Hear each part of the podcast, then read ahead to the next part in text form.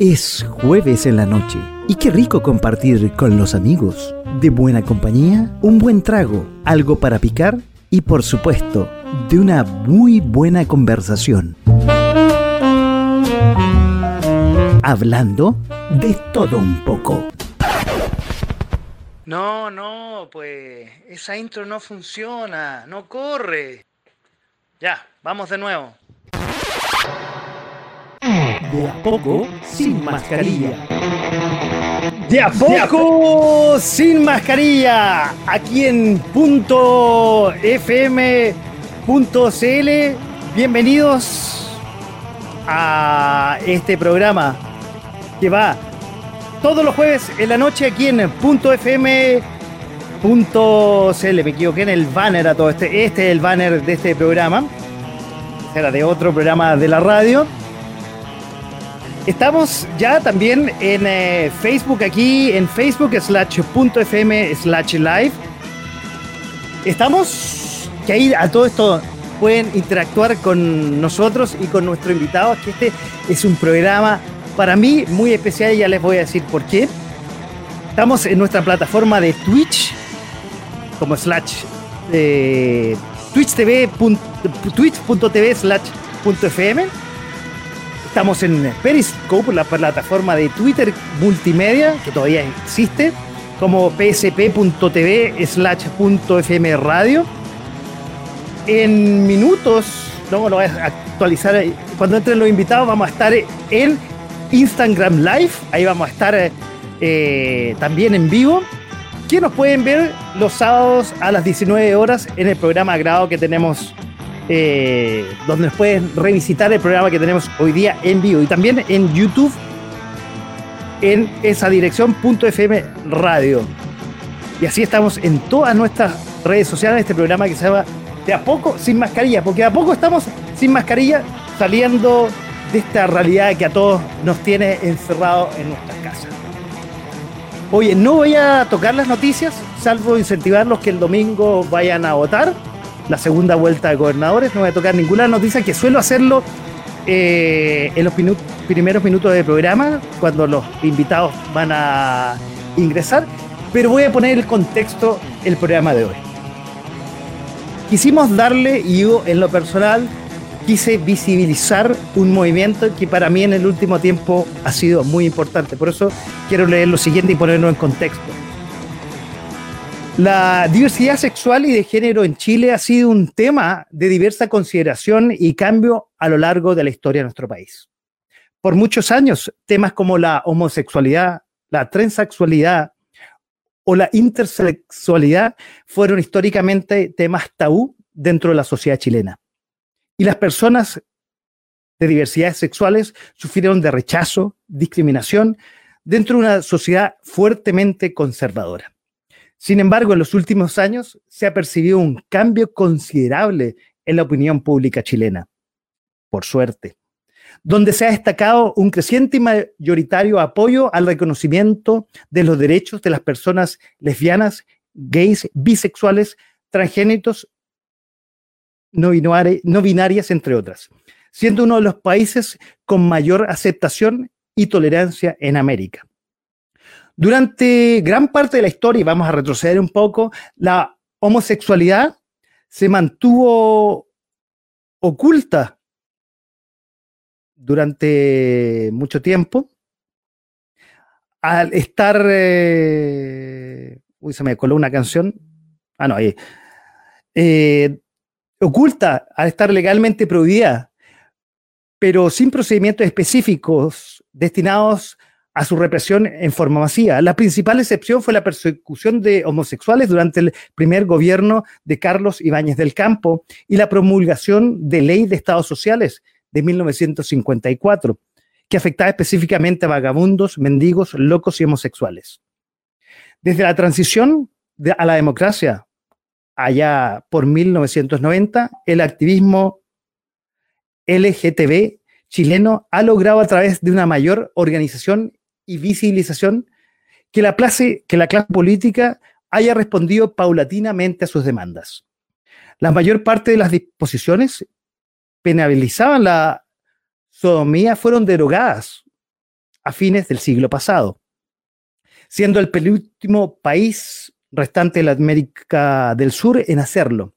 La de consentimientos sexuales es a partir de los 18 años para hombres homosexuales, mientras para que lesbianas y heterosexuales son a los 14 años. En el 2012 entró en vigencia la ley que establece medidas contra la discriminación, conocida como la ley Samudio, que incluye categorías protegidas a la orientación sexual, la identidad de género y a partir de mil, del 2019, quiero decir, la expresión de género. Las Fuerzas Armadas de Chile derogaban todas las normas internas que impedían a homosexuales ingresar al ejército, adecuando las prácticas y reglamentos de la institución a la legislación vigente, permitiendo entonces servir que podían entrar y servir abiertamente gays, lesbianas, bisexuales y personas transgénero. En el 2015 entró en la vigencia la ley que crea el acuerdo civil, que constituye la primera norma legal que otorga reconocimiento expreso a las parejas del mismo sexo dentro del derecho chileno, permitiéndole a quienes contraigan una unión ser considerada explícitamente como familias. La ley de identidad de género, vigente a partir del 2019, reconoce el derecho de identidad de género autopercibida, permitiendo a mayores de 14 años el cambio de nombre y de sexo en los documentos sin requisitos prohibitivos. Desde el 1974 el cambio de sexo registral ha sido posible en el país mediante un proceso judicial incluyendo menores de, edad. Pese a la apertura que ha vivido la sociedad chilena en el último tiempo y a la promulgación de distintas leyes que protegen a las personas LGTB, los casos de homofobia, transfobia persisten en nuestro país y siguen siendo denunciadas cada vez más y evidenciando el, un empoderamiento de la población para luchar con los derechos y denunciar actos discriminatorios. Asimismo, ha existido un histórico rechazo de parte de la Iglesia católica y la Iglesia evangélica, lamentablemente. El programa de hoy quiero invitar a miembros de una organización que se llama OTD Chile, que me ha aceptado a mí como padre de una chica transgénero, ya mujer mayor de edad, y me ha permitido a mi hija en este proceso eh, entenderla mejor, apoyarla y ayudarla. Por eso quise hacer este programa especial dedicado especialmente a mi hija Sofía y dar visibilidad a muchas personas como mi hija que están pasando este proceso. Los invitados de hoy los conocí gracias a esta organización OTD que me ha abierto las puertas. Una asociación que se llama OTD porque es Organizando Transdiversidades, una organización chilena sin fines de lucro, constituida el 19 de enero del 2015. Está dedicada a las personas transexuales, transgéneros, travestis, no binarias e intersexuales, con el objetivo de promover sus derechos humanos y su bienestar en la comunidad mediante el empoderamiento, la organización comunitaria y la incidencia política. La asociación tiene como objetivo el derecho a ser, comillas, inspiramos a ser la organización referente del activismo transgénero y ser reconocido como una institución que incide social y políticamente la deconstrucción de las identidades binarias en pos de una multiplicidad de diversas identidades trans, quiero decir. Esta noche tenemos como invitades, y quiero pedir disculpas si me en algún momento no ocupo el lenguaje inclusivo, me cuesta, estoy aprendiendo, pero tengo la grata placer de tenerlas de invitadas esta noche a tres invitadas que conocí en OTD. La primera invitada es Pablo Garavito. 30 años, ingeniero comercial y emprendedor. Se vino de Concepción hace cinco años a Santiago. Es una persona trans, no binaria, y la invitamos a participar y a presentarse aquí a De a poco sin mascarilla. El primer invitado y vamos a ir presentando a los demás. Paola, Paulo, quiero decir, ¿cómo estás? Hola, ¿qué tal, Paco? De a poco sin mascarilla. Bien, gracias, ¿cómo estás tú? Te confieso, un poco nervioso. Yo eh, siempre me pongo nervioso cuando empiezo estos programas porque tengo que hacer, mover todos los equipos y conectarme con la radio, pero hoy día, en lo personal, eh, un poquito más ansioso y un poco nervioso por lo que comenté. Para mí es un tema personal. Este Mm. programa se lo estoy dedicando especialmente a mi hija. Me emociona un poco. Eh, entonces, eh, eh, voy a empezar a relajar cuando ya entre todo. Permite un poco, voy a seguir presentando a los invitados. Paolo, No hay problema. bienvenido a Punto FM y de a poco sin mascarilla. Gracias. Gracias. Bueno, vamos con los siguientes invitados. Noah Blanco, cantautor y productor musical transmasculino no binario. Ha integrado el activismo por los derechos de las personas trans en su obra. Material que busca normalizar la existencia de las entidades fuera de norma binaria, sexo-género. Noah trabaja en su primer disco, que lleva su nombre luego de su transición de género se adjudicó para su disco un Ford Dart este año que apoyaba la música. Queremos darle entonces la bienvenida a Noah. ¿Cómo estás, Noah? Buenas noches. Hola, ¿cómo estás? Bacán, bacán. Eh, emocionada de, igual como de tus palabras. Me hace acordar mucho también de mi, de mi familia, de mis padres y de su proceso que ha sido tan importante para ellos como para mí. eh, y de lo vital que es como poder traspasar esa información cuando uno la va aprendiendo. Así que gracias a ti, pues, Paco, bacán. Oye, qué bueno, pero te, te- te- te interrumpo, voy a invitar a nuestro tercer invitado y vamos a, conversar justamente de lo que me estabas adelantando, Noah. Vamos con eh, nuestro tercer invitado, que es papá de una persona trans. Él es miembro del directorio de OTE Chile. Es el primero que me dio la bienvenida a esta organización porque es coordinador de las unidades MAPADRES y familias de la OTD. Le cuento, eh, yo he participado en varios talleres donde nuestro invitado, Armando Escofier, es el que lidera los talleres. Armando, ¿cómo estás? Muy buenas noches y bienvenido a De a poco sin mascarilla. Hola Francisco, un Paco, placer. prefiero que me digáis. Paco, así yo me, me siento más... Yo quiero felicitarte especialmente porque creo que toda la introducción tenía una cantidad de información fantástica, que, que- cosas que yo no sabía sobre la historia de las diversidades, y además que creo maravilloso que tengas esta, esta posibilidad, además, eh, y este privilegio, pero además esta, este espíritu de, de- brindarle un programa a tu hija. Yo tengo una hija también, una joven ya, eh, ya, ya, ya mayor de edad, y, y me encantaría poder eh, regalarle un programa como este. Bueno, gracias por tus palabras. Mira, antes de pasar, no antes de OTD, la organización, dice, gracias por la invitación. No, nada de gracias. Gracias a ustedes por aceptarme eh, su casa. Y bueno, invitemos al resto de los invitados y empecemos a conversar, pues. Empe- empecemos a conversar. Yo me voy a quedar por acá abajo. Siempre me gusta estar ahí porque ustedes son los invitados. Yo soy meramente el moderador. Oye, y algo usted, mira, mira, a ver, aquí eh, Claudio Alguín dice, eh, apoyando a nuestros hijos con nuestro corazón. Claudia, oye, gracias por oh, compartir ahí tus palabras con eh, nosotros. Y, y pido, y pido, y me- le insisto, puede que me, me equivoque y no eh, emita palabras inclusivas durante el programa. Uy, de hecho se me olvidó poner ahí eh, el logo que siempre pongo. Pero bueno, empezamos y eh, vamos a empezar por Armando. primero, ¿qué ha sido para ustedes? Yo ya dije lo que ha significado para mí OTD Chile.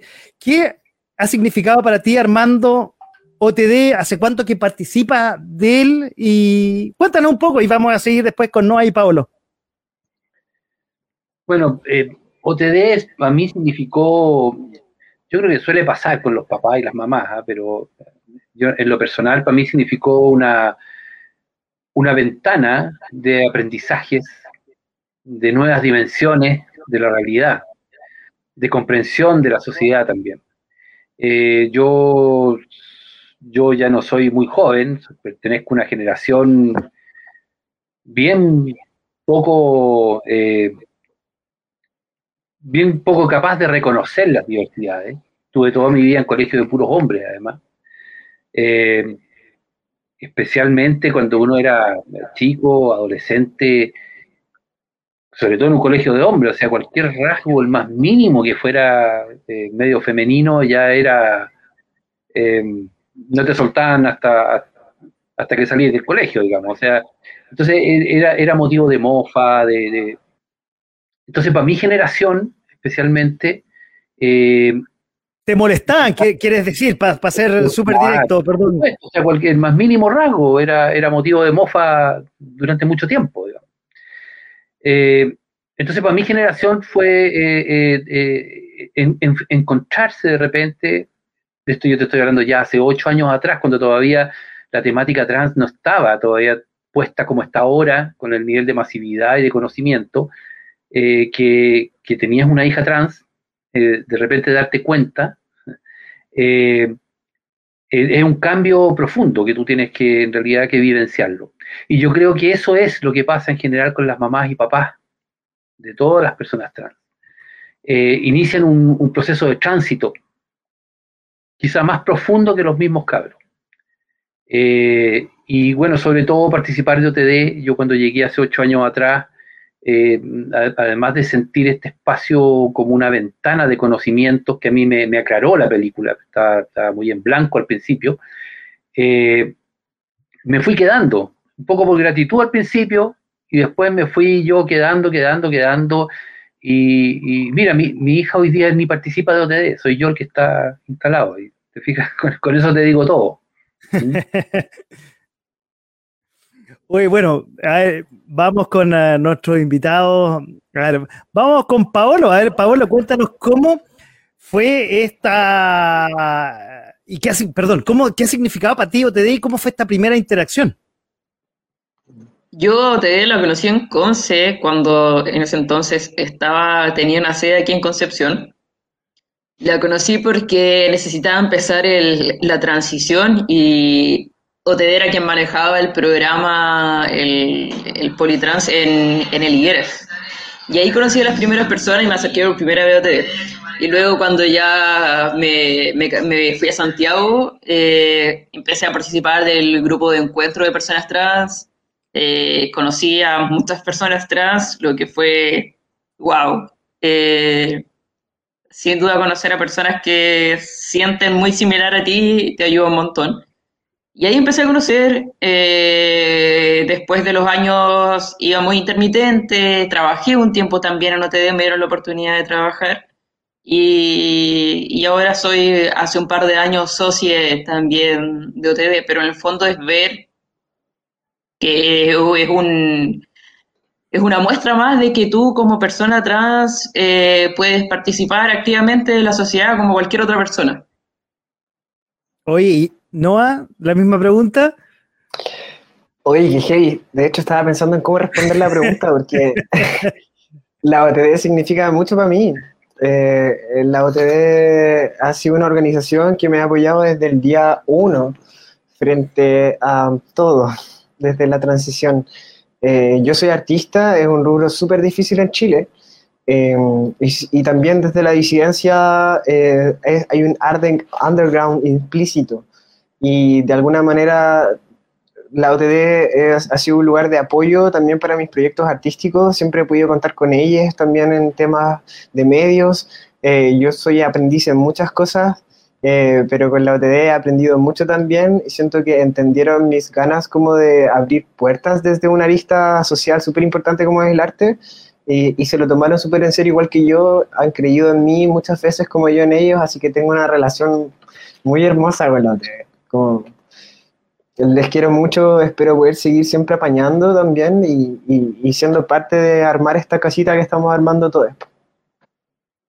Uy, realmente, bueno, yo ya un poco conté y reitero mi, mi, experiencia con ETD ha sido muy plena. Yo, yo les agradezco a los que están aquí, a nombre de todos los que participan y ponen su grano de arena a esa organización que es tan bella y que nos permite a nosotros, por lo menos a mí como papá, y bueno, y Armando yo creo que me entiende que lo vivió hace ya, ¿cuánto tiempo Armando? Ocho años más o menos.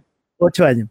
Oye, aquí anoté dos cosas para antes de seguir de lo que tenía preguntando. Paula, tú te tocó en Concepción. Concepción es muy distinto a Santiago, este, este tema de, no digo del, binario y no binario, que se los voy a preguntar inmediatamente después, pero esto de, de la visibilización transgénero, del LGTB, bueno, eh, yo creo que como muchos otros temas se nota cuál es la capital y cuál es simple metro de región. Concepción podrá ser la segunda ciudad más grande de Chile, pero es harta la diferencia en cuanto a visibilidad, es, es, muy distinto. De hecho, aquí, no, es que no quiero dar la impresión de que Concepción es un pueblo, pero eh, al ser más, por ejemplo, en todo, en extranjeros, muy tarde llegaron acá y se miraba muy extraño. Entonces todo llega más tarde a las otras regiones y es mirado más extraño. Entonces, ahora quizás es un poco más similar a Santiago, pero te digo, hace cinco o seis años atrás, no, era, era abismante la diferencia, abismante. Y aún es distinto, pero eh, vamos acercándonos a poco. Bueno, lamentablemente el centralismo nacional afecta hasta en eso, qué increíble, por eso te lo quise preguntar. Bueno, y tanto a Pablo o no a quien me quiera responder, un poco para que compartan con nosotros una cosa que yo aprendí con la organización y, ustedes en particular, el no binarismo, espero no, no, no equivocarme, y ayúdame Armando si me equivoco, pero el no binario es un concepto que yo conocí, entre otras cosas, este año. Entonces, a ver, el que quiera, levante la mano, me contesta. ¿Cuál de los dos me quiere contestar? Adelante. Eh, sí, me dieron el pase. Eh, bueno, yo creo que en un, en un espectro muy básico, o desde mi experiencia desde lo vivencial, significa eh, que yo lo primero que supe era que no era una mujer.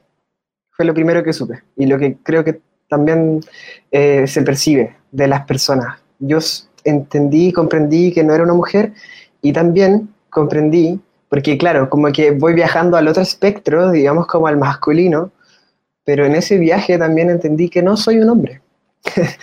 Eh, y, que, y que no puedo identificarme de esa manera. Entonces entendí que la verdad es que soy una energía eh, que está ahí, en un, en, un, en, un, en un centro de estos polos que ha sido como nos han repartido en el mundo según, digámoslo, en el fondo, nuestros genitales. Eh, como sexo género. Y creo que, que, eso es un poco, como entender que no eres ni eso ni eres lo otro y aceptarte en un no binarismo que nos hace mucho más libres también de ser, pensar, cambiar, seguir transicionando la transición eh, para una persona no, binaria y para todas las personas no es algo que empieza y termina, siempre ha estado ahí, tiene hitos. Así que eso.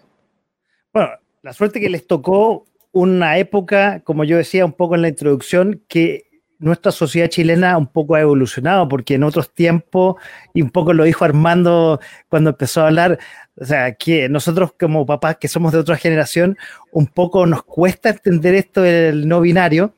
Eh, las generaciones nuevas eh, es más fácil.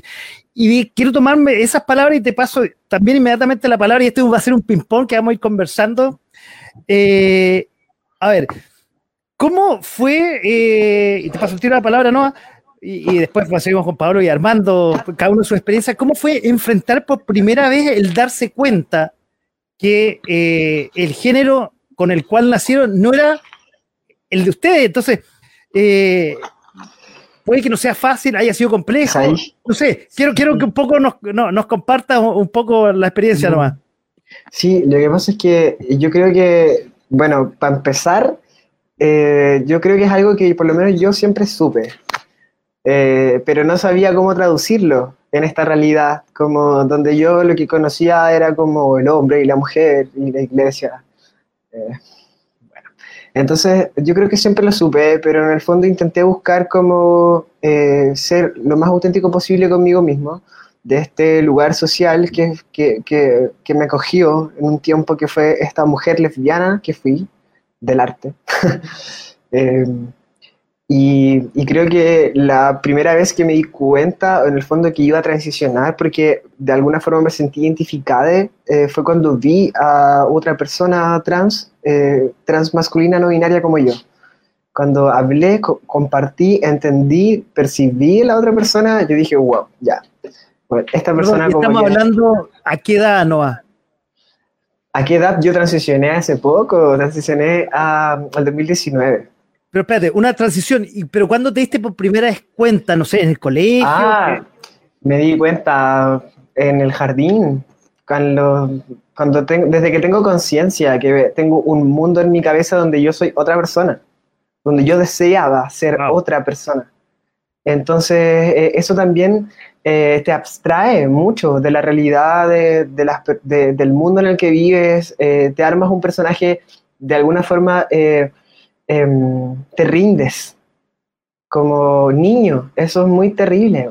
Es, muy cruel lo que pasa por eso es que yo creo que todos trabajamos en esto y por eso también siento em, que valoro mucho, y yéndome un poquito del tema, como el esfuerzo que hacen ustedes. Yo espero que ustedes sepan como lo que nosotros valoramos, esas batallas que llevan.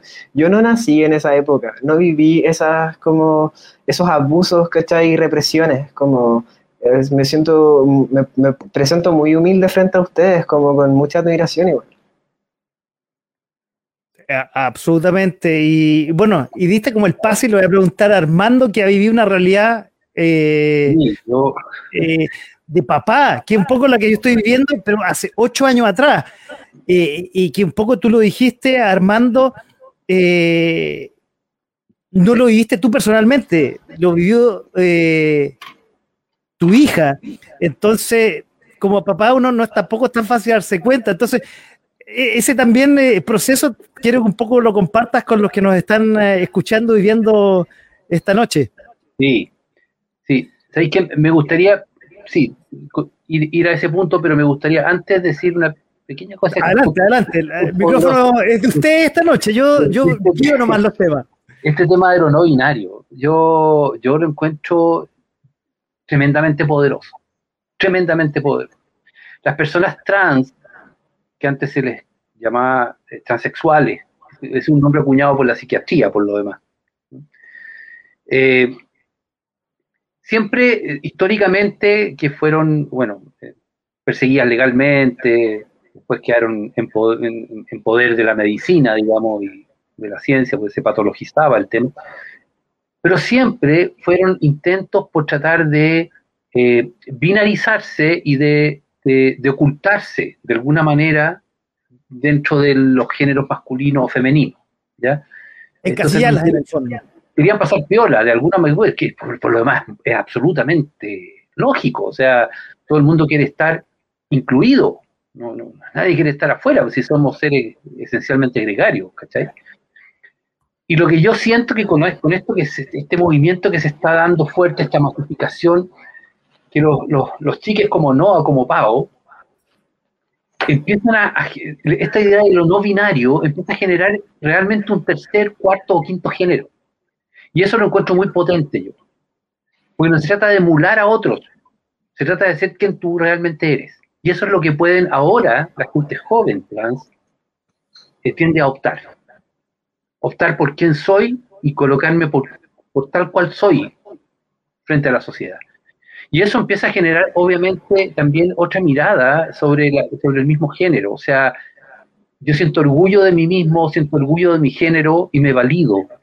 Y por lo, tanto, la sociedad también empieza también a generar un, espacio de validación.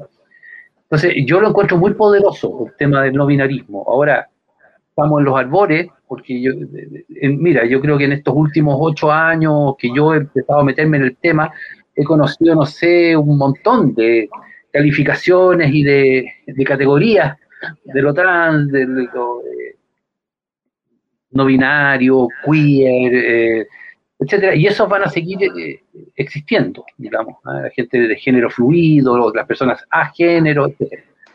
Eso va a seguir ocurriendo, van a nuevas acepciones probablemente, nuevas, eh, porque es un proceso. Pero yo lo encuentro muy potente por eso, porque en el fondo es la, la, la, aparición real de la diversidad de géneros. ¿Te fijas? Eso, eso, eso, eso por un lado. Por otro lado, lo que tú me, me, me, preguntabas un poco de, de, cómo yo cuando te contaba, mi, hija habló conmigo cuando, cuando, ella tenía 13 años. Era, eh, eh, pero yo, yo de, mucho antes ya percibía, y, la, y su mamá también, percibíamos perfectamente que, que era un niño con mucho rango femenino. ¿eh? Ahora, yo eso no le tenía el nombre puesto. Yo, yo, yo siempre supuse que, que, mi hijo a los 13 o 14 años me iba a decir, papá, soy homosexual. Pero cuando fuera más grande, porque la orientación sexual, que por lo demás es algo distinto a la identidad de género, digamos, para, que la gente que escucha pueda, entender, digamos, son, son dimensiones diferentes, digamos. Eh, eso sí se define efectivamente eh, en la pubertad o en la adolescencia. Cuando empieza la pulsión sexual, el deseo sexual empieza a aparecer. Pero la identidad de género no. La identidad de género se va eh, construyendo con tu propia construcción de la personalidad. Por lo tanto, los niños trans se empiezan a dar cuenta que son trans a los tres años o cuatro años, lo que contaba Noah recién. Y lo más común es que eh, tú te encuentres con, cuando conversas con mamás o papás que te consultan, eh, que los niños ya están manifestando su, su, identidad de mucho antes. Entonces, eh, yo viví eso sin tener idea. A los 13 años mi hija me dijo, papá, no me dijo papá soy homosexual, me dijo, papá, yo no me siento niño me siento más bien niña. Yo la abracé, le dije te quiero mucho, yo voy a estar siempre contigo, pero yo no tenía idea de lo que me estaba diciendo, o sea, estaba en blanco. Tenía cepa moya. Y justamente al, empezar a tomar contacto con OTD específicamente, empecé a comprender, y en la medida que empecé a conocer personas trans, establecer vínculos afectivos, etcétera, bueno, ahí empecé a, porque, porque además esto evidencial, ¿cachai? O sea, lo que te puede decir no a Pau es único. No te lo puede decir nadie Ningún psicólogo, nadie. O sea, es, la vivencia, ¿cachai? Pero perdón, ¿cómo llegaste a OTD? O sea, en su oportunidad, ¿googleaste? ¿Cómo, cómo fue? Llegó a través de, eh, de una, un contacto que tenía eh, el hijo mayor de mi señora, eh, de, en iguales y de iguales y hablaron de otro. Ese fue mi, y, y, mi señora tomó contacto inicialmente, fuimos a una, Rancagua originalmente, que había ya una, una sede de una, de antigua TD que ya, que ya no existe, digamos.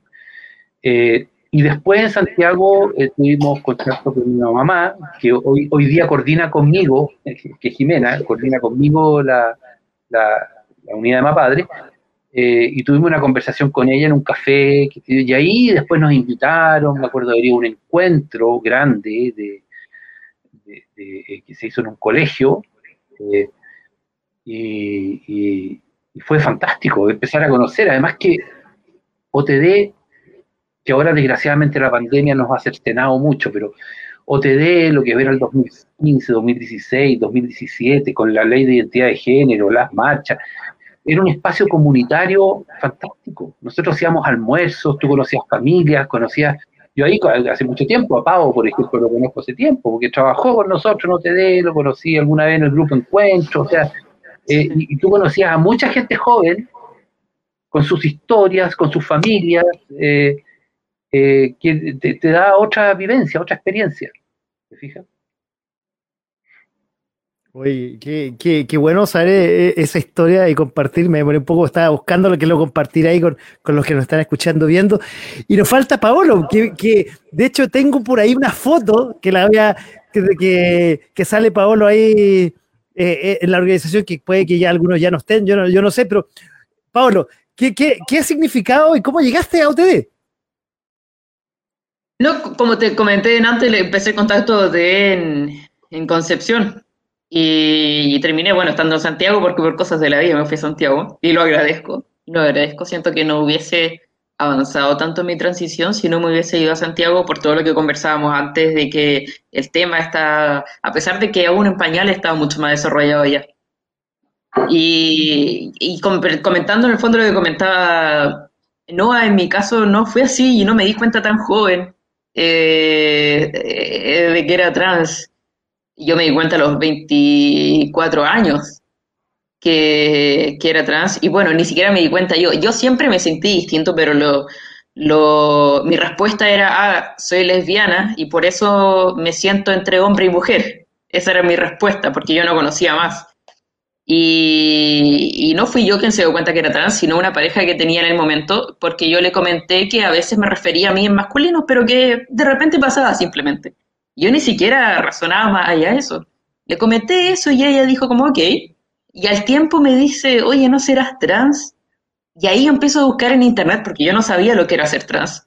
Hace siete años no sabía lo que era ser trans, lo busco y, y ahí me explotó el mundo explotó el mundo, fue todo tuvo sentido, ahí entendí por qué a veces me vestía con la ropa de mi hermano o de mi papá, o por qué me fajaba a veces, entendí muchas cosas y todo tuvo mucho sentido.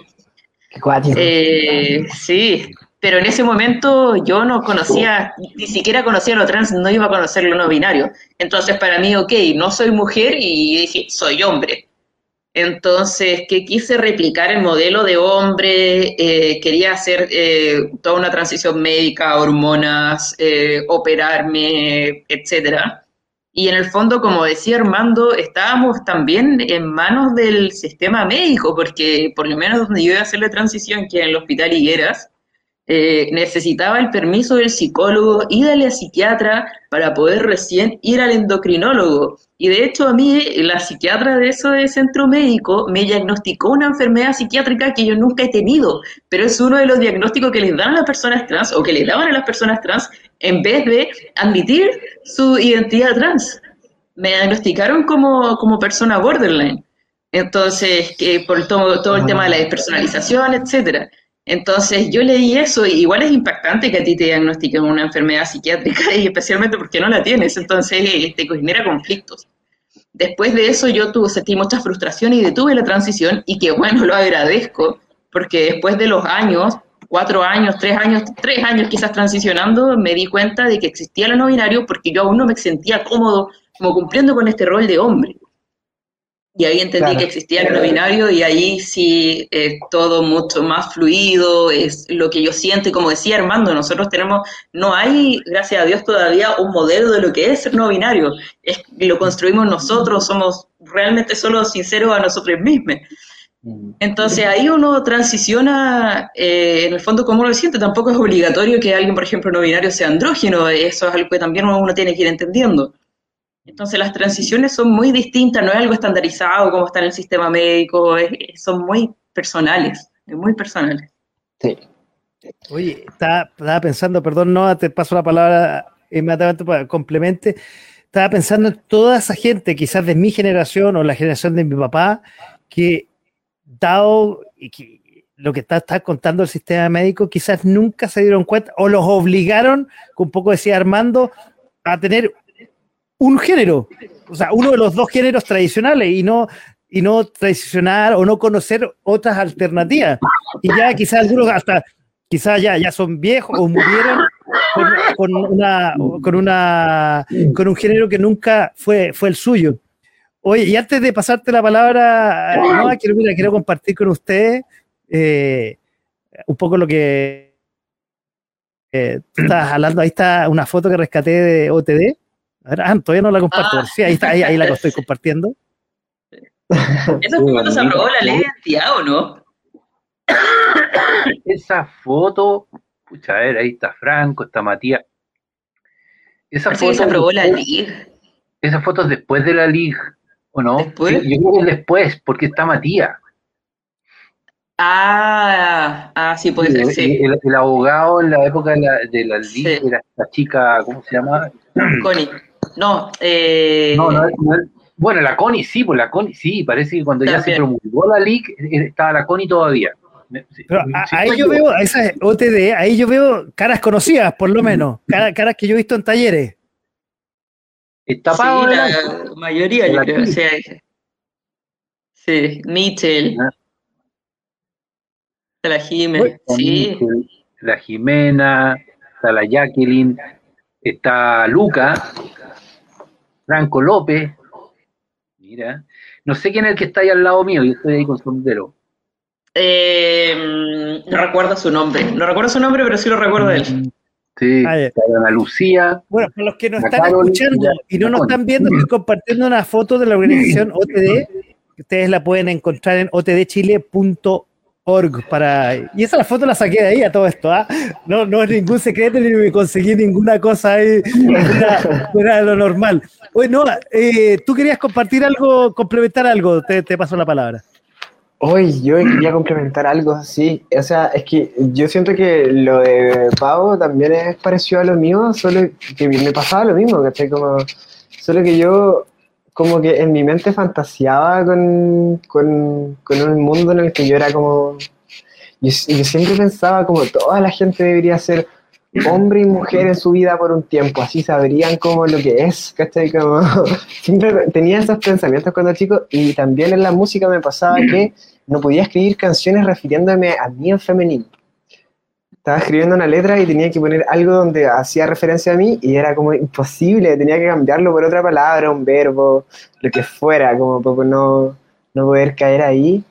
Y lo otro que me di cuenta al tiro que era trans, o sea, cuando empecé a cachar todo y empecé a leer en internet también todo, fue porque yo me fajaba de muy chico, de como los, como de los 11 años hasta los, en la media, hasta que entré un poquito como a la media y después como que ya entendí que no iba a poder detener ese desarrollo en mi cuerpo. Y, y o- nuevamente me, me volví a entregar. Entonces como que en verdad yo creo que lo que hacemos de todos desde algún lugar es súper importante porque es salvar vidas. Como tú decías, hay, hay gente que ha muerto sin eh, saber que, quién es, sin poder ser quién es. Eh, y en verdad esa es como una, un- una lucha que yo siento que también es parte de nuestra identidad social.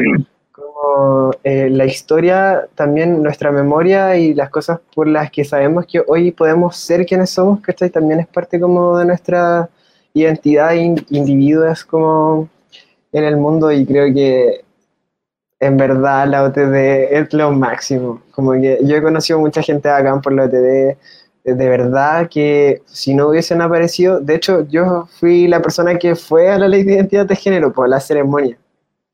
Como me llamaron los chicos de la OTD como para ir a esa... Yo no tenía idea un poco más bien cómo iba a ser el asunto, pero eh, gracias a eso creo que de alguna forma igual a veces motivo que estoy se abrió una ventana para mí como en, en el mundo y pude decir cosas importantes, como que creo que eh, para mi generación y para otras, y eso como que realmente fue la OTD, fue la OTD. Mira, y bueno, y gracias a la OTE estamos toda esta noche en este programa de a poco sin mascarilla aquí en .fm.cl y quiero compartirles y agradecerle un comentario que nos hace aquí Claudio Alguín. Dice, se ven felices. Y efectivamente yo lo que he visto en los talleres que he participado y donde los conocí, lo- los vi felices. Veo a mi hija feliz también gracias a esta organización, que gracias a ella yo llegué a, e- a ella y he podido entender más, eh, entender más su proceso y poder de alguna forma apoyarla. Y me tomo de esto porque ustedes lo han nombrado en forma transversal. Y voy a tomar una frase que yo vi por ahí en una foto, eh, que dice, cuando la familia apoya, la sociedad no discrimina. Y efectivamente, creo yo que la, la- familia nos cobija, nos apoya, nos ama, nos respeta, y eso creo que ha sido la, una base fundamental. Y eso es mi siguiente pregunta que pongo sobre la mesa. ¿Cómo ha influido la fa ya, bueno, antes de hacer la pregunta voy a compartir lo que nos está llegando y, y la gente está, y eso me gusta cuando la gente participa, dice Jessica Darolet, dice, gracias, muy buen programa, felicidades a las chiques, Armando y Paco. No, a mí no me tienen nada que agradecer. Yo eh, armo, ya les dije, este programa, los conocí a todos en OTD, ha sido para mí, esto, esto es como un agradecimiento, ya les dije, y también lo hago eh, para mi hija, con todo cariño este programa, y para todas las hijas y que están, e hijes, voy a decirlo, y, ya pido disculpas quizás por los vocabularios. Están pasando estas transiciones, estos procesos, que como decía, la familia es un gran apoyo, y es un poco quiero eh, preguntarles, ¿qué, ¿cómo ha sido, qué ha significado, aparte de la UTD como familia o como organización, qué ha sido el propio núcleo familiar en este proceso? Pablo, y voy con todos a todo esto con la pregunta. Eh, em, bueno, una transición, y lo decía muy bien Armando, yo creo que por lo menos igual de difícil para el núcleo familiar o para el entorno que para la persona que transiciona. Es difícil. Pero es claro, resulta que cuando uno empieza a transicionar igual se vuelve súper vulnerable al principio. Estás en un proceso, estás como renaciendo de alguna forma y te vuelves súper vulnerable. Y en mi caso particular, sí, de alguna forma perdí parte de mi núcleo familiar, pero sí hubo personas que se quedaron conmigo. Y esas personas, que son mi madre, mi hermana, son las que permitieron que yo esté aquí hoy día. Yo siempre se lo digo, y gracias a ella yo estoy vivo, porque son muchas cosas las que uno tiene que enfrentar, eh, la sociedad, los miedos a no poder tener una vida común y corriente, entre comillas, eh, también el soportar el duelo de las, familiares que, pierdes en el proceso, tú no los podrías soportar sin que tuvieras a gente ahí apoyándote. Entonces, súper, pero primordial el apoyo de la familia. Uno quizás no va a optar al apoyo 100% de todas las personas, pero ya que, que, haya una persona hace una diferencia, pero abismante, abismante, y tú lo ves en cómo se desarrolla la persona, en cómo va logrando sus proyectos, hace una diferencia, pero es súper, súper clave súper clave. Y, y, lo que yo veo por lo menos es que a medida que hay más educación, da más la oportunidad de que la familia y los núcleos y los entornos puedan apoyar a las personas trans en su transición. Y a veces, hablo en lo personal y te doy la palabra al tiro, Armando, eh, cuesta un poco, cuesta un poco esta, este, como tirarse, como todas las cosas la primera vez cuesta, estoy hablando en lo personal, pero una vez que uno ya se tira al agua y, y lo hace con amor y comprende y apoya, es fabuloso. ¿O no, Armando? Sí, bueno, es que, es que yo creo que es parte de la, del ADN de ser mamá, de ser papá. O sea, es parte del tema. Los hijos están, están con uno. O sea, a menos que uno quiera salirse del, tema y dejarlos votados. Que, Pero por que te pregunte, ya que tú estás netamente en la coordinación de, padre y madre y familia, y que me, has dado la, acogida en, esta organización, hay papás que le ha costado más o definitivamente se han eh, hecho para atrás, como que se han, eh, ¿cómo decirlo? Eh, dejado de apoyar a, sus hijos? O sea, y hago dos preguntas, a, ti como familia y, digamos como te dé de coordinador familiar. Lo que pasa es que eh, tú ves de todo, pues hay gente que le cuesta más, y, pero la gente que llega a OTD es porque tiene una voluntad. Esas otras personas que yo creo y espero que sean cada vez menos, eh, que definitivamente cierran la puerta y eh, eso no llega a OTD. No llegan ni a consejería, ni a los talleres. a nosotros nos han llegado personas a los talleres que, que se reconocían profundamente machistas y, homofóbicos totales, pero han llegado a los talleres porque tienen un hijo trans y, después de toda esa homofobia han ido a los talleres y han vuelto a ir y han vuelto a ir y cambian. Empiezan a ser otras personas. ¿Te fijas? Entonces, eh, hay de todo. Tú te enfrentas con, Mira, en general, el duelo, o sea, perdón, el, el tránsito de los mapadres parte parte por, una, por, una, lo que llamamos el duelo, que se puede vivir de las más diversas formas de acuerdo a las personas, de acuerdo a lo que estás viviendo en el minuto, etc. Ese duelo, que significa que por lo demás es un duelo de aquí de la mente, porque en, el fondo es una fantasía, los cabros, mismo Pau o, Noah, y, cualquier chiqueteante va a decir, oye, perdona, qué duelo si yo soy la misma persona que he sido siempre, no, no, no, pero los papás sí no viven que se acaba algo y comienza otra, otra persona. Y esa etapa de duelo, que la puedes, como te decía, vivir de miles de formas, a veces se generan duelos que generan, como quien dice, un bloqueo. Y las personas no quieren aceptar porque emocionalmente no son capaces de enfrentarlo. ¿Se fijan? Pero es parte de un proceso. Cuando las personas entienden que es parte de un proceso, empiezan a abrirse de a poco. ¿Se fijas? Y en la medida que tú avanzas en el proceso, vas dejando atrás todas esas cosas y te empiezas a encontrar incluso ya a darte cuenta todo lo que has aprendido y todo el valor que tiene la diversidad en sí misma. ¿Mm? Hay, hay civilizaciones que hablaban de las personas con dos espíritus.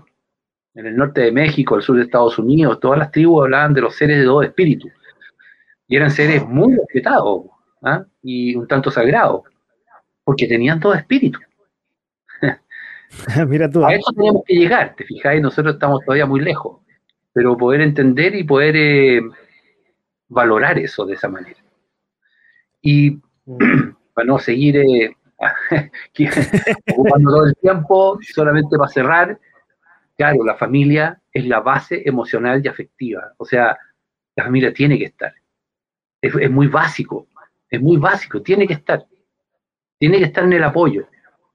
Eh, porque está toda la base afectiva de cómo la persona se va a empezar a, auto, auto querer, todo, todo, todo, el sistema de, de, de, validarse ante los demás, de sentir yo soy y que te digan, ok, te reconozco.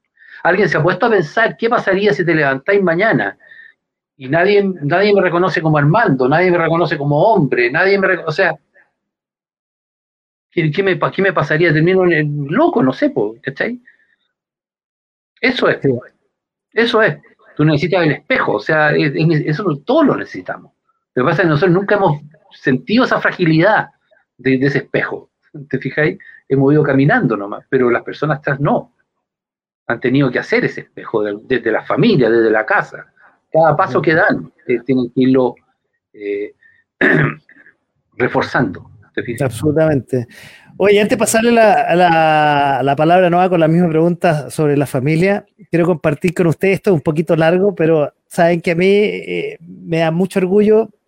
La señora Cecilia Villarruel es mi madre y le voy a leer lo que dice. Dice, yo soy de otra generación, ya pasé la barrera a los 70 años. Es mi vieja, ya, ya, ya les dije. Me emociona un poco. Soy abuela y orgullosa de una nieta trans si bien desconocía totalmente el tema, lo acepté inmediatamente porque era mi nieta. era mi nieto, dice ahí, mi nieta ese.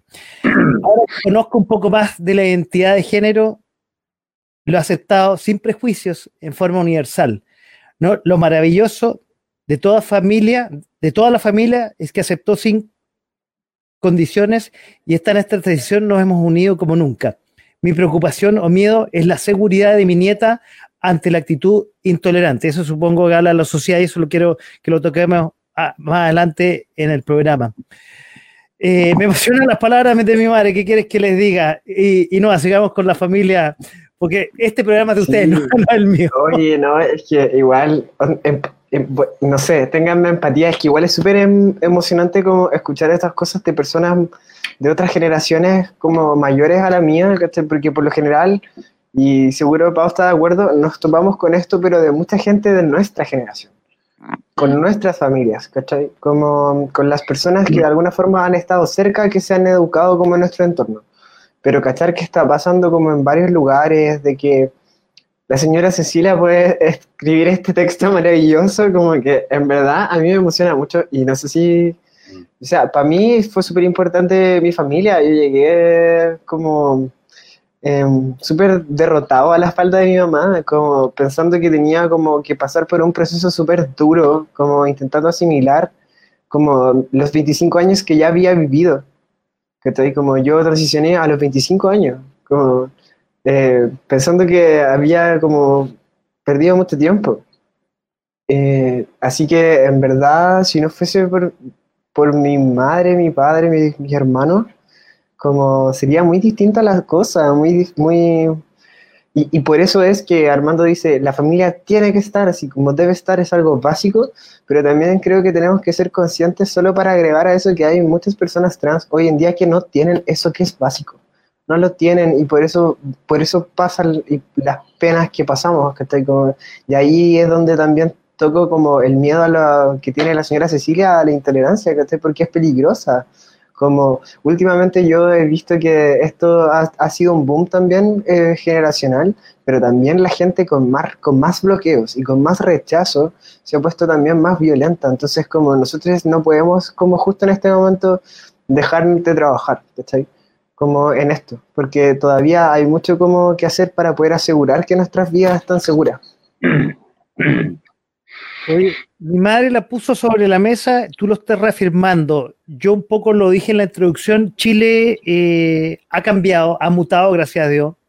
De a poco está preparándose para la visibilización de los movimientos LGTBIQ más. Y si me queda alguno, por favor, me corrigen, muchachos y, y don Armando. Eh, pero tú lo estabas tocando ahí y todavía existe la fobia, la, supe por ahí que existía la LGTB fobia y el bullying.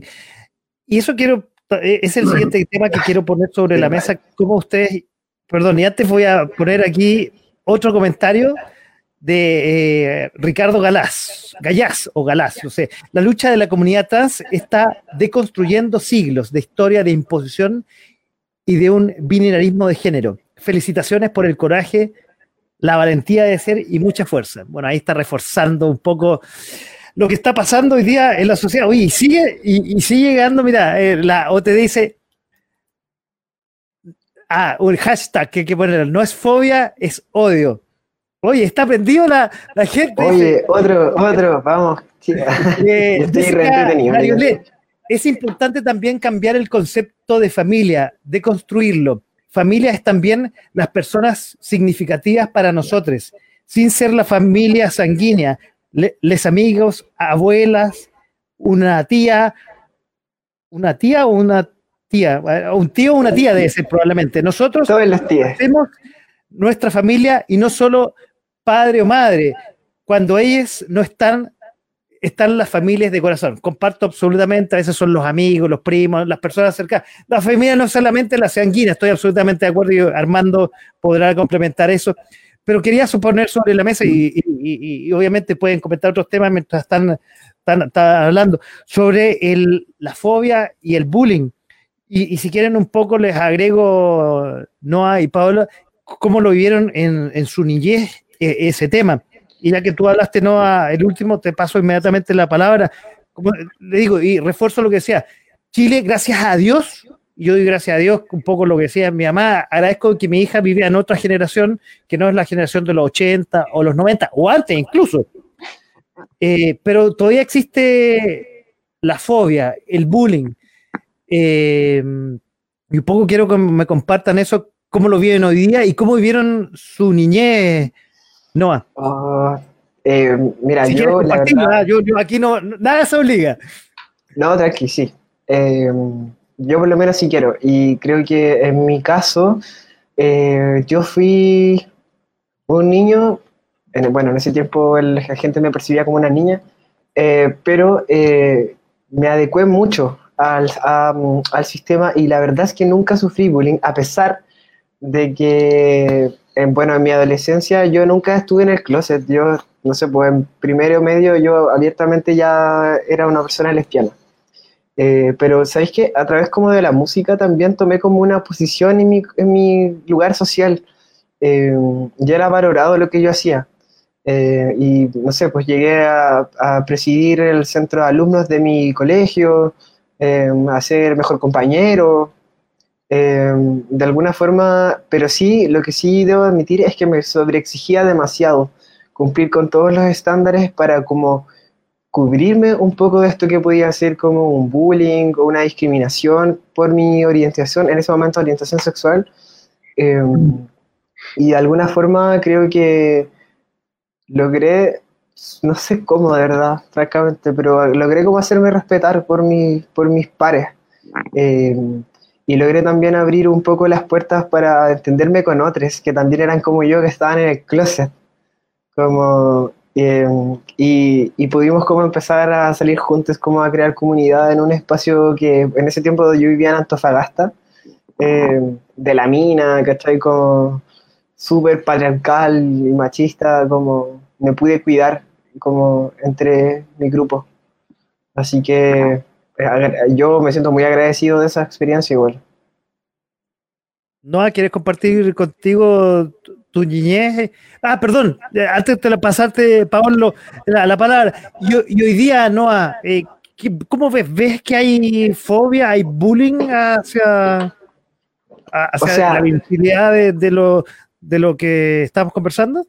O sea, sí, obvio que la hay todavía sigue existiendo, pero también es verdad que hemos avanzado, que, como que creo que las dos verdades merecen como estar aquí en nuestras manos.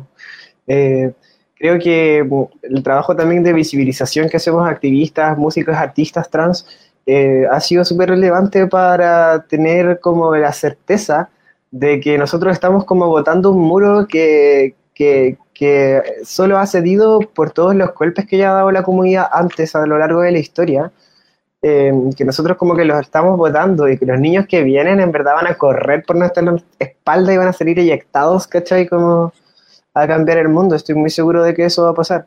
Entonces, yo creo que hoy hay niñas que por lo menos podemos decir que de alguna u otra forma la comunidad va a llegar a dar una mano. Yo creo que sí. De alguna u otra forma, si es que esas situaciones empiezan a pasar, si el bullying, la gente está más informada, ya la gente no aguanta como también como los niños sobre todo últimamente ver el bullying y quedarse callados, saben que está mal, no les gusta. Entonces es distinto, como que antes había un gusto por hacer el bullying, Ahora ya parece que no está tan bien visto como el matón del curso, ¿cachai? Pablo, tu, tu opinión al respecto. Eh, yo sí comparto con Noah que ahora está mejor. O sea, el bullying, yo creo que falta todavía para que desaparezca 100%, pero sí está mejor, sin duda. Como decía, está mal, está mal visto y antes ni siquiera era como algo malo, sino que siempre había eh, un compañero al que todos molestaban, etc. Yo como persona de la diversidad en ese entonces lesbiana, eh, personalmente no sufrí bullying en el colegio ni en la universidad, pero sí en el colegio vi cómo se conversaba, cómo los cuchicheos de, que había por la compañera lesbiana más masculina, o, todo ese pelambre, eh, ese bullying también en algunos momentos. Yo, y también uno escucha los comentarios, eh, no de los amigos de repente, pero de la familia, eh, que te dicen que ser así está mal. Entonces yo me fui al otro extremo de Noah, Noah eh, fue alguien como con mucha presencia al parecer. Yo, eh, en mi plan fue otro, fue pasar lo más desapercibido posible siempre. De hecho, yo fui una, una persona súper poco sociable y súper introvertida hasta que transicioné y ahí volví a ser una persona súper extrovertida y puedo comunicarme sin problema en ningún círculo, pero antes mi plan de vida era pasar lo más desapercibido posible porque si te notaban, te señalaban. Entonces, eso era lo que yo sentía en el fondo. Eh, por miedo a ser discriminado, a tener fobia, ya. Sí, por miedo a que me señalaran, a que me molestaran, yo prefería pasar a desapercibido. De hecho, yo salí del closet como a los 21, eh, siendo que lo sabía desde los 13 años. Y, y, luego, bueno, sufrí, sí sufrí acoso laboral por ser una persona más femenina dentro de lo masculino que se esperaba de mí. Y eso te estoy diciendo el año pasado. Wow. Sí, sí. Eh, oye, pero eh, habla, habla como hombre, oye, pero toma tragos de hombre, oye, pero no, pues que tenéis que hacer, qué sé yo, pues, hay, hay estereotipos, está el machismo, está el patriarcado y todo eso te pesa, pues, te pesa y hay gente que yo me relacionaba con gente de 40 y más y, y no, eh, eh, me agotó, me agotó. De hecho, yo terminé renunciando en ese trabajo porque no, aguanté más. Porque sí hay, a pesar de que uno espera un cierto respeto de personas adultas, hay también no sé si se llama bullying, ah, hablando de personas adultas probablemente también, pero, pero sí acoso laboral. Sí, eso sí me pasó. Puta, qué increíble. Bueno, a ver, no lo quiero justificar, pero ah, quizás armando un poco lo, los que somos quizás sobre 50, hemos vivido otra generación, eh, quizás eh, yo personalmente algo tuve bullying eh, en el colegio, nuestra generación estaba como más, y no se llamaba bullying, se llamaba matonaje, ya ni me acuerdo cómo se llamaba, y te paso la palabra al tiro a Armando para que nos comente y tu opinión sobre la fobia y, el bullying. Pero qué increíble que hasta el día de hoy en Las Pegas eh, pase eso, eso es increíble. O sea, o sea, nos queda todavía mucho que evolucionar. De hecho, y te paso la palabra, Armando, en nuestra generación existía la fobia al guatón, al pelado, al gordo. O sea, había mucha, mucha discriminación que hoy día, eh, por lo que yo viví con mis hijas en el colegio, ya es menor. Y ojalá que las nuevas generaciones eh, siga desapareciendo esta discriminación y, y, esta fobia, este bullying. Armando. Sí, mira, yo, yo lo que uno, uno, que es más viejo puede tener una, un poco una perspectiva histórica del asunto. Como eh, experiencia. Claro. Eh, o sea, claramente, pero, pero evidentemente las generaciones actuales están pero mil veces más abiertas. O sea, eh, lejos, lejos. Hoy en día tú te enfrentas también a situaciones de bullying, eso sigue ocurriendo, pero, pero mucho menos, mucho menos. En general, los cabros jóvenes, toda la generación nueva, vienen mucho más abiertos a la, temática de, la, de, las diversidades sexuales y se dan además se dan además el, permiso de, probar y etcétera. O sea, hay mucha más apertura en ese sentido. Hoy en día se, se, encuentran más situaciones conflictivas, por ejemplo, en, los espacios escolares con las personas adultas, en general. Eh, de falta de comprensión, a veces de... Pero mira, yo lo, que, lo que me parece a mí que es importante de, como de recalcar es un poco, de, acuerdo a lo que hablaba Pau, que tiene que ver con estos micromachismos, que están naturalizados, están instalados. ¿Te fijáis? Yo, hace algunos años acá, yo todavía me junto con mis compañeros de colegio, tuvimos muchos años juntos desde segundo básico. Y, y, ahora hace harto rato ya que no, pero una vez al año o cada pasaban dos años nos juntábamos a, un asado, a alguna comida, etc. Y hace unos años atrás eh, nos juntamos en la casa de uno de ellos a hacer un asado, digamos un grupo grande. Eh, mi hija ya estaba transicionando, esto debe haber sido el 2017, por ahí, eh, un poco antes. Y estábamos ahí, y la típica conversa, entre puros hombres, ¿cachai? ¿no? El, club de Toby, oye, puta, maricón para arriba, oye, no sé, maraco, maraco para arriba, maraco para abajo, etcétera, etcétera, etcétera. Y yo no sé, en algún minuto a mí me, empezó como a subir la temperatura, ¿cachai? O sea, ya, ya no me caía igual el tema. Y dándome cuenta además que lo hacían con la más la más mínima eh, eh, intención de, insultar a, nadie, sino que es totalmente naturalizado. Natural, natural. Claro. Yo te entiendo, pues soy más, más como, una generación. ¿Cachai? Claro. Entonces llegó un minuto que le dije, ¿sabéis que, que no son maracos? Se llaman gay o homosexuales. Me quedaron todos mirando. ¿Qué te pasa, güeyito? Porque a mí me decían güeyito en el colegio. ¿Qué te pasa, güeyito? Cálmate. No, pues sí, pues Incluso nosotros tenemos un compañero que sabemos que es homosexual y que no quiere venir a los asados porque nunca se ha declarado así en forma abierta, porque no sabe cómo, y a nosotros nos encantaría que viniera. Tú, cuando venga, lo vayas a tratar de maraco para arriba, maraco para abajo. Nunca más, en ninguna comida, en ningún asado, nunca más se mencionó la palabra maricón. Hubo una actitud de comprensión de parte de ellos, ¿te fijáis? Yo, no en esa misma oportunidad, en otra comida les conté que tenía una hija trans y, la verdad es que y hubo mucha comprensión, pero el tema es cómo se naturalizan estas cosas, que es un poco lo que contaba Pau en esto de que, tenéis que tomar así el copete, que tenéis que, o sea, ¿cachai? Eh, que te tiene que gustar el fútbol, hay toda una, Mm. toda una forma de construir el género, ¿cachai? Y es como divertido. Sí, po, sí, po. Entonces, en esos, en esos naturalización, en esos como que podríamos llamar como micromachismos, está lleno, lleno de discriminación. Y eso no los vemos. ¿Se fija? Por eso el cambio cultural es tan importante y es tan lento. Ahora, aparte de eso, hoy en día, eh, yo me atrevería a decir que lo que, lo que hay como de, de, discriminación, de peligro, son grupos eh, fundamentalistas. ¿ya? Llámese neonazis o fundamentalistas religiosos, te fijas que no, que ya tienen una, una cuestión así como, pero yo creo que son cada vez menos, están cada vez más arrinconados. Pero sí tienen, tienen poder también. Eh, la verdad es que sobre todo las, iglesias, especialmente las evangélicas, eh, estoy hablando a nivel mundial, no solamente en Chile, eh, manejan muchos recursos. ¿ya? Tienen además incidencia política, tienen gente metida, eh, cuestión de ver lo que pasa en Brasil con Bolsonaro, en fin.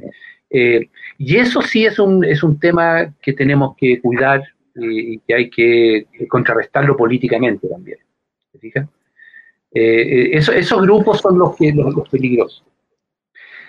Una vez, no hace mucho, hablaba con un papá, eh, le, haciendo una consejería y en un minuto el, el- papá estaba tratando de comprender, tenía una hija trans ya de unos 18, 19 años, ya más o menos grande, y él estaba tratando de entender estaba tratando de apoyar, pero me decía, mira, yo la veo que se, se pinta las uñas, se pinta los labios, se pone tacos, ¿cachai? Y me decía, parte sola a la calle. Y, y a mí me da un miedo, me decía. Pero yo le decía, bueno, de eso se trata. Se trata de que ella parta, pero no sola a la calle, que parta contigo. Aunque vayas tú con ella o no, pero que esté contigo. De eso se trata eh, transitar, como papá o como mamá. ¿Te fijas? Justamente. Aquí tengo una pregunta para ti, directamente dirigida a ti, Armando, de mi madre. Dice, dice, una pregunta para Armando. Dentro de mi conocimiento y dentro de un mundo mayoritariamente machista, me parece que dentro de la intolerancia y fobia está mayor cuando la transición es de niño a niña que viceversa cuando el cambio es de niña a niña o es igual.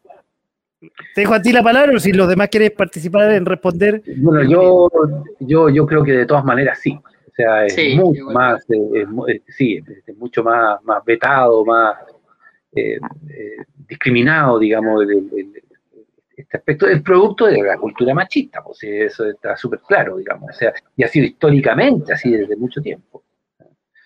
Ah, eh, eh, no sé, dejo la palabra a los chiquillos ahí que también, Chiques, a los Yo estoy, estoy conflictuado, porque pienso que también la violencia que sufren las transmasculinidades es súper invisibilizada por el mismo machismo también. Estoy como... eh, mi historia de vida hasta los 25 años en el mundo ha sido la presencia de una mujer lesbiana camiona de frente en el mundo. Y eso también deja mucho en mí. Como yo me he tenido que subir a Ubers, como hablando de mi, vivencia, como me he tenido que subir a Ubers con hombres que, que me han tratado de maricón o que me han buscado como, em, em, no sé, que me han viol- violentado, me han acosado de alguna forma, que estoy como por parecer un hombre, un hombre más afeminado, ¿cachai? Como... Y creo que, que lo que sí es súper eh, verdad, creo que la violencia es distinta, pero creo que es violencia igual. Por tanto, creo que ninguna es como, no compite una con la otra. Eh, es parte de lo mismo. Creo que la, la violencia que sufren las mujeres trans, o las, sí, creo que en verdad es una violencia súper específica y súper desde el machismo y este mundo hecho para el hombre. ¿Cachai? Como en verdad la mujer trans ha sido como visi- visible para la sociedad de mucho antes por una utilidad para el patriarcado, por un morbo. Entonces, pero ni hablar de las personas trans masculinas, po. o sea, la existencia de un hombre sin pene, olvídate, ¿cachai? Como, entonces creo que son violencias distintas, que, que creo que es importante como diferenciarlas, pero que creo que es valioso e importante como entender que ambas existen. Y, y, y, también entender en este paso como de niño a niña y de niña a niño, que también hay personas que no, no vamos, eh, no hacemos esa transición de niño a niña, de como que nos quedamos en un centro, eh, y también sufrimos un tipo de violencia específica, la gente no binaria. Entonces, social, ¿cachai? Laboral. Entonces, como creo que, creo que si algo hemos aprendido es que todas las vivencias, violencias, diversidades e identidades son igual de importantes, más comprender sus diferencias, no hay por qué no admitirlo, ¿cachai? Eso pienso yo. Mm. Absolutamente. Paolo, ¿qué, puedes complementar o compartir al respecto? Yo creo que es que al final todo son consecuencias de lo mismo, del machismo. Si yo pienso en una chica trans, la pueden discriminar o porque es mujer o porque es trans. Un chico trans lo van a discriminar porque es trans. Si eres femenino, te van a discriminar porque eres femenino. Entonces, al final, la violencia es producto de lo mismo. Pero, o sea, sí, son violencias distintas, pero hay que ver la esperanza de vida de mujeres trans y de hombres trans y es distinta. La de mujeres trans es menos, por lo menos en Latinoamérica. Entonces, eh, es pega de distintas formas la violencia, la discriminación. Y bueno, sí, también hay una discriminación que de la que no se habla de personas no binarias, que hay discriminación de fuera y dentro de la población trans. Ahora, yo supongo que la, y quizás me equivoco en lo que voy a decir, la, un poco la fobia es, y es netamente ignorancia, o sea, y sobre todo en lo no binario que no se conoce, peor aún. Eh, y yo creo que todo esto es miedo, es ignorancia, y que gracias a Dios, como les decía, en los últimos 20 años nuestro país ha evolucionado. Y este es el último tema que quiero, eh, por mi parte, poner en la mesa, eh, en la mesa, en el programa, quiero decir, de a poco sin mascarilla aquí en .fm.cl es eh, lo que a mí me trajo mucho orgullo y cómo evoluciona este país, que es la última cuenta que... Ahí se está cruzando alguien por detrás de tuyo. saludos, para, la persona que, ahí que está cruzando. Eh, en la última cuenta pública del presidente Sebastián Piñera, en la cual eh, anunció el matrimonio igualitario. Eh, como yo decía, la familia es muy importante y yo creo que cuando, más encima, cuando, y un poco lo dijo Armando, la, sexualidad, independiente de, del género y del, eh, del binarismo o no binarismo, alguna vez eh, alguien quiere eh, compartir su amor con otra persona, con una pareja. Y yo creo que este es un gran avance, ha tenido distractores, sin duda, eh, como todas las cosas, como fue en su, su momento el, divorcio. Yo no, si no existiera, yo no podría estar divorciado, por ejemplo, me pongo sobre mi cosa personal sobre la mesa. Pero Chile ha avanzado y lo más probable es que más adelante tendrá matrimonio igualitario. Y quiero preguntarles qué opinan, Armando, sobre esta evolución y esta, este tema que puso sobre la mesa en la última cuenta pública el presidente Piñera. Bueno, sin duda es, bueno, pues es bueno que se avance en esto. Vamos a ver si esto se está haciendo con convicción o no. En todo caso, hoy en día ya hay una mayoría de personas que apoyan el matrimonio igualitario y creo yo que en el Parlamento también va a tener el apoyo. Ahora el tema, el tema, yo diría como, como uno de los temas cruciales podríamos decir, del tema del matrimonio igualitario tiene que ver con, con, con los niños y con los, con los hijos. Porque ese es, el, es el gran dilema de la diferencia que tiene con, con el AU, con el Acuerdo de Unión Civil. Derecho de filiación. los derechos de filiación, justamente. O sea, eh, ese es el gran tema. Y ahí eh, yo siento que esta sociedad todavía, bueno, hemos avanzado sin duda, pero uno todavía escucha discursos que son temerosos. Hay, ¿Sabéis que el, término fobia yo encuentro que está súper bien puesto? Lo que, hay, lo que hay es miedo, miedo, miedo, miedo, miedo a lo desconocido, a que se va a destruir. Este, ¿Te fijas si es que dos personas del mismo género se juntan y, crían hijes? Si, si una persona decide no estar de acuerdo con el género que le asignaron y decide abrirse a quien es en su propio género, eh, es miedo, miedo, miedo, miedo, miedo. Eso es lo que, no, lo que nos abruma. ¿Te pasó, yo creo que pasó con, el, con, el, con el divorcio hace ya cuánto tiempo atrás, ya no me acuerdo, 15 años atrás.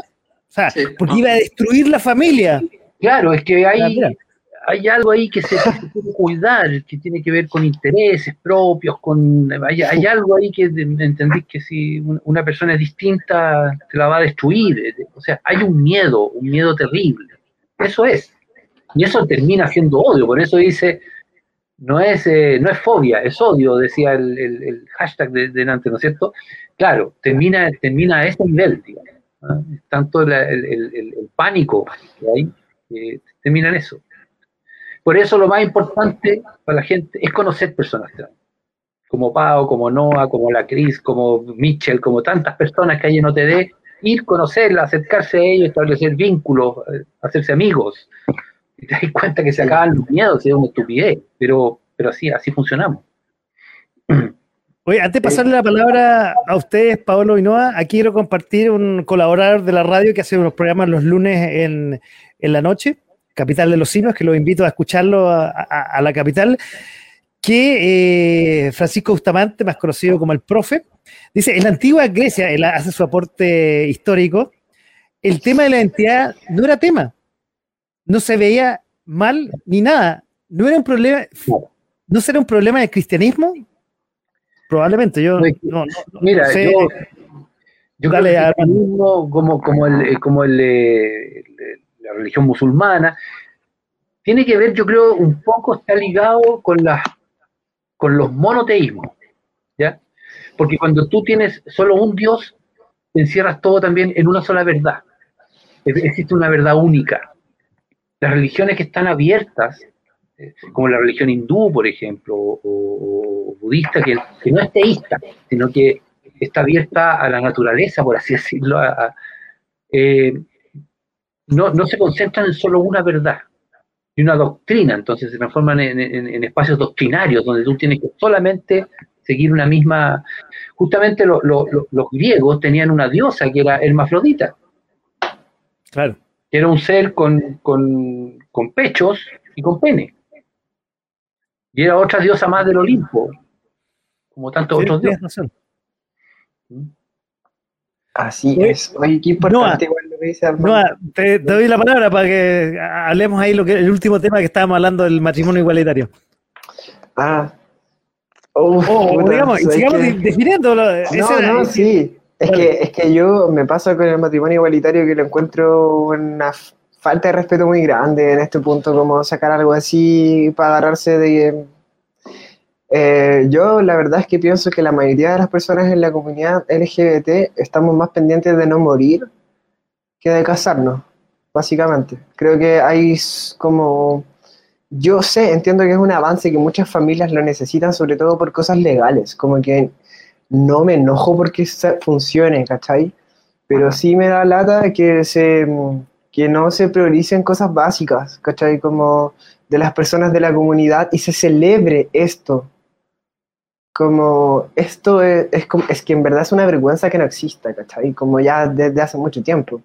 Y, y, también que sobre el matrimonio, o sea, no sé, como que también está muy ligado a lo que es la, la, iglesia católica y todo eso, y la mayoría de las personas de la comunidad, la verdad es que muy ahí no estamos. Sé que hay una seccionalidad que sí, por eso también como que lo respeto, pero como jugada política eh, me parece muy baja, como entendiendo todo el contexto de lo que está pasando, ¿cachai? Como con el gobierno, su aprobación, como...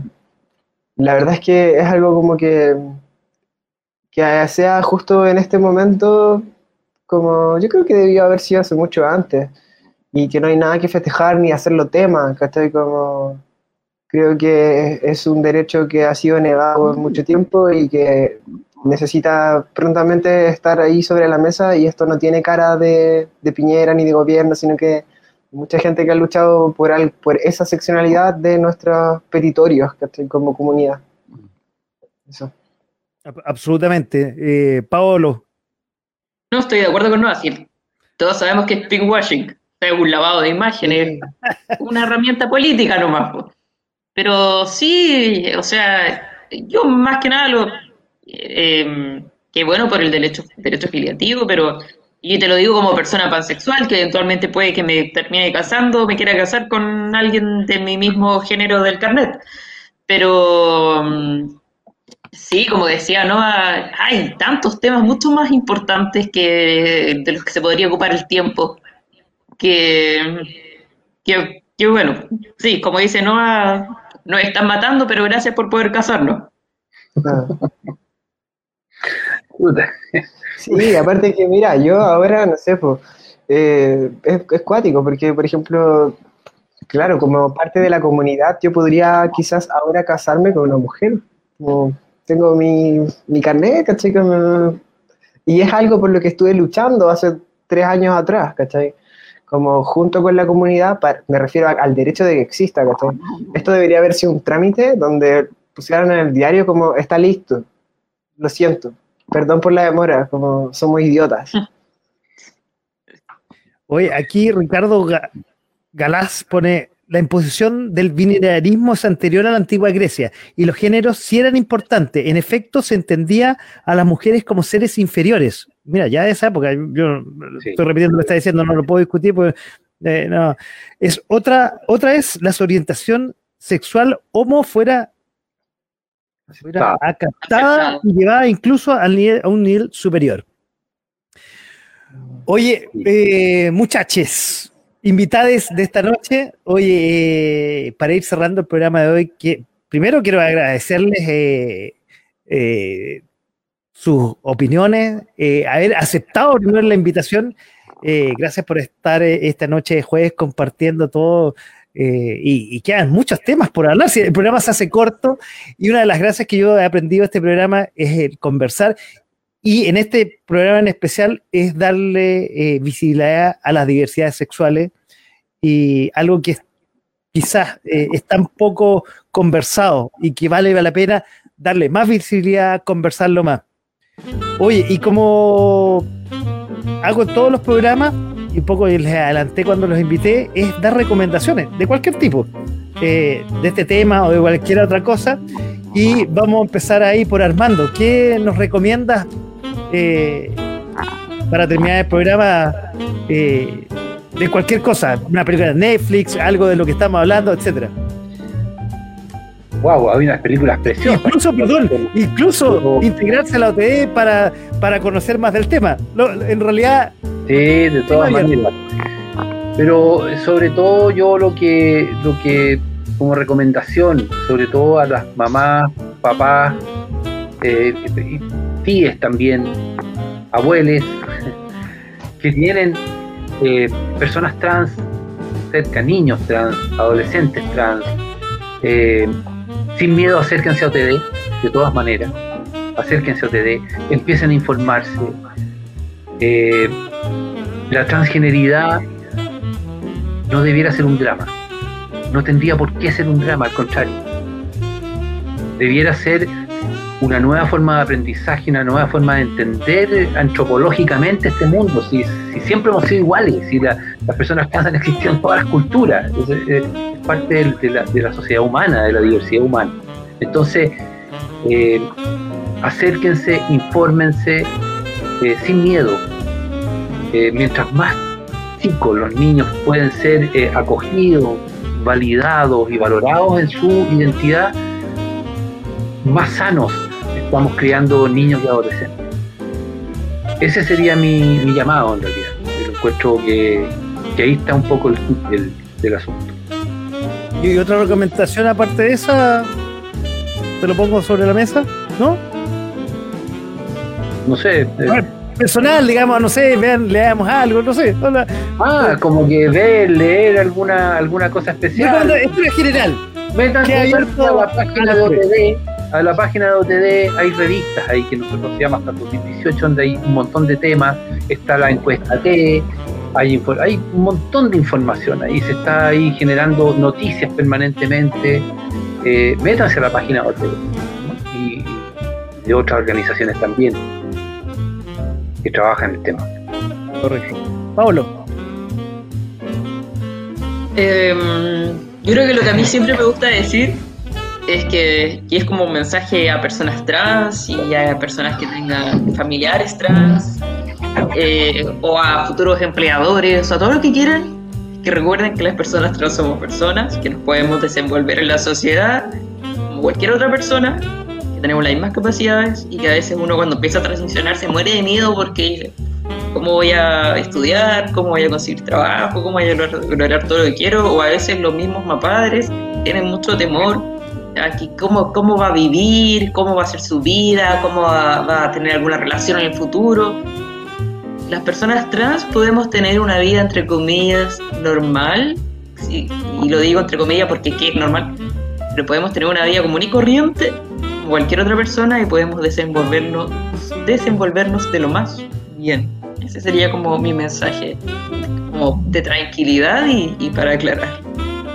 ¿Ah? ¿No? A Paco no lo escucho. No, yo tampoco.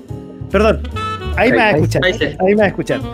Eh, oye, eh, decía, eh, antes de pasar la, palabra a Noah, Jessica, ahí ustedes están leyendo, participen en los talleres Mapadres, les esperamos para compartir saberes y el hacer comunidad. Y aquí la OTD dice, visiten nuestro canal de YouTube, ahí está el canal de YouTube, lo vamos a, compartir también el, programa grabado para ver el material que es de gran interés. Bueno, y dejo a Noah como último para su recomendación, pero lo voy a pasar, le voy a dejar, eh, la pelota ahí en el área chica, porque además hablamos al principio de un disco que te abro inmediatamente la puerta para que cuando lo tengas listo tengamos un programa especial y aquí en la radio podamos escucharlo y compartirlo con el protagonista. Sí, bacán, gracias. Como yo hace poco les contaba, me gané un fondar para poder producir este disco. Eh, es el único fondar que he ganado, o por lo menos como de la, comunidad trans. Es súper difícil ganar un fondar y estoy súper orgulloso de ese trabajo con mi equipo. Eh, y mis recomendaciones son, por favor, cuestionen todo menos la identidad de la gente. Lo que te diga la gente que es, eso es y se acabó. Y todo lo demás sí hay que seguirlo cuestionando. Eh, y la otra recomendación es que sí, que por favor, si quieren, pueden pasar a mi canal de Spotify o YouTube o donde sea a escuchar música hecha por una persona trans no binaria. Eh, me pueden encontrar como Nova Blanco, en verdad, en cualquier plataforma de las que ustedes utilicen. Tenemos unos tremendos trabajos audiovisuales arriba también, hecho y creado por personas trans, una directora en un videoclip trans también, un video muy hermoso que pudimos lograr rodar. Hay material de, de, buena y alta calidad como hecho por nosotros, como dice Pablo, somos completamente capaces de vivir, existir y hacer las cosas eh, que queramos, sobre todo si es que nos ayudan a cambiar el mundo y a no dejar toda la responsabilidad de eso en las personas trans y entendemos que es una responsabilidad de todos generar un mundo donde podamos estar. Así que nada, invitados como a, a escuchar mi música y mi trabajo para que esté, cada vez más presente y cada vez haya más personas trans también en el área de la cultura, que es súper importante porque es un medio de comunicación. Así que eso. Noah, ya te dije, abierta las puertas para tu música. Ahí ya estamos en contacto y tú ya sabes. Voy a venir. Y para tener un programa especial cuando saques ahí tu disco. Oye, y quiero compartir eh, este mensaje que está ahí hace un rato de Ricardo Galás, felicitación por el programa. A mí no me tienen nada que felicitar, son los invitados los que hacen el programa. Gracias a los invitados absolutamente por el aporte y el conocimiento y comprensión. Yo apoyo esas palabras. Nuevamente refuerzo, quiero agradecerles a los tres, Noah, Paolo, Armando, por eh, primero aceptar eh, la invitación esta noche, por compartir sus experiencias, hablar de la diversidad sexual y en este espacio de conversación que va todos los jueves en la noche aquí en .fm.cl de a poco sin mascarilla, haber dado la oportunidad de visibilizar el tema eh, de la diversidad sexual en sus propios protagonistas, en distintas observaciones eh, Armando como, como papá y además es miembro de la OTD en la organización, ustedes también que han estado en OTD Chile desde otro punto de vista y ver que, robando de las palabras que decía Noah recién, somos todos iguales. No, no hay forma para qué hacer discriminaciones por miedo. Si todos podemos entregar un granito la arena, un aporte a esta sociedad y hacer una mejor sociedad y un mejor país. Muchachos, una vez más, muchas gracias. Su casa aquí, .fm.cl y este programa, cuando, quieran decir algo, bienvenidos a participar nuevamente y dar visibilidad a la diversidad sexual eh, en nuestro programa o en cualquier otro programa de la radio. Y por supuesto, en la música de Noah también. Muchas gracias, que estés bacán y saludos a, bueno, saludos a tu hija de estar, pero ojalá que vea esto, es que tiene un muy buen papá. Bonito regalo. Sí. Bueno, y si no lo ve, lo ve grabado como lo pueden ver en las redes sociales de la radio a partir del sábado y escucharlo a partir de las 19 horas en, de a poco sin mascarilla que hay en, ya dije, en las redes sociales de la radio. Y como siempre digo, quiero agradecer a todos los que estuvieron y que participaron harto, a los que están al lado, al otro lado del micrófono y al otro lado de la pantalla y compartieron este programa de esta noche. Y como siempre, eh, quiero compartir con ustedes que nos están escuchando y a los invitados, siempre termino con una canción. Una canción que de alguna forma eh, está de cumpleaños eh, y, y conmemora la efeméride esta semana, así 57 años. En 1964, yo creo que más lo conocerá Armando y yo, que somos de esa generación, nos gusta música más, más antigua y que también se toca en esta radio. Se- tocamos de todo en, en esta en .fm.cl, pero vamos a compartir Frank Sinatra, que inicia las grabaciones de su primer álbum, It Might, It Might As Well Be Swing, primer trabajo de la voz, producido y arreglado por Quincy Jones. Dos grandes de la música. En el disco contó eh, con la orquesta de Count Basie, o sea, grandes de la música. Y se incluyeron canciones como Fly Me to the Moon y The Best Is Yet to Come. Y así estamos terminando. Y nuevamente les agradezco eh, haber participado esta noche en el programa de Punto FM, de todo un poco, muchachos, muchaches. Gracias por estar esta noche con nosotros. Muchas, gracias. gracias. a ti. Gracias, Paco. Gracias. Que estés muy bien. No, nada que agradecerles y gracias por estar con nosotros esta noche. Chao, chao. Chao. Chao. Chao, chao.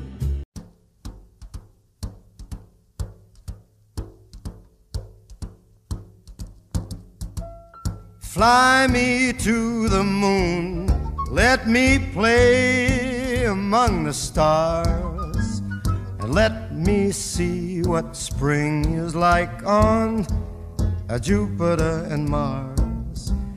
In other words, hold my hand. In other words, baby, kiss me. Fill my heart with song and let me sing forevermore. You are all I long for, all I worship and adore. In other words, please be true. In other words, I love you.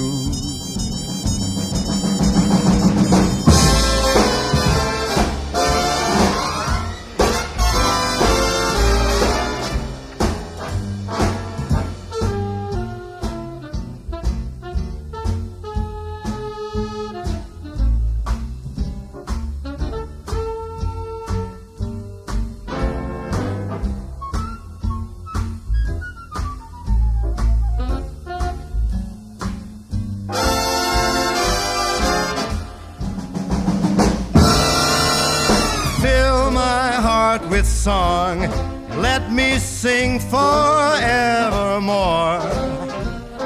You are all I long for, all I worship and adore. In other words,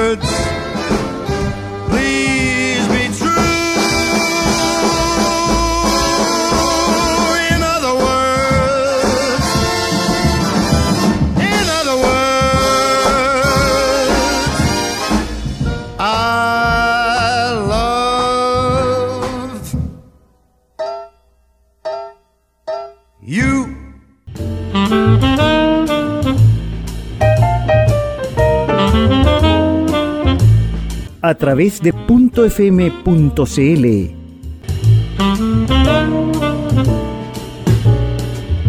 Esto fue de, De a de a poco, poco sin mascarilla. sin mascarilla.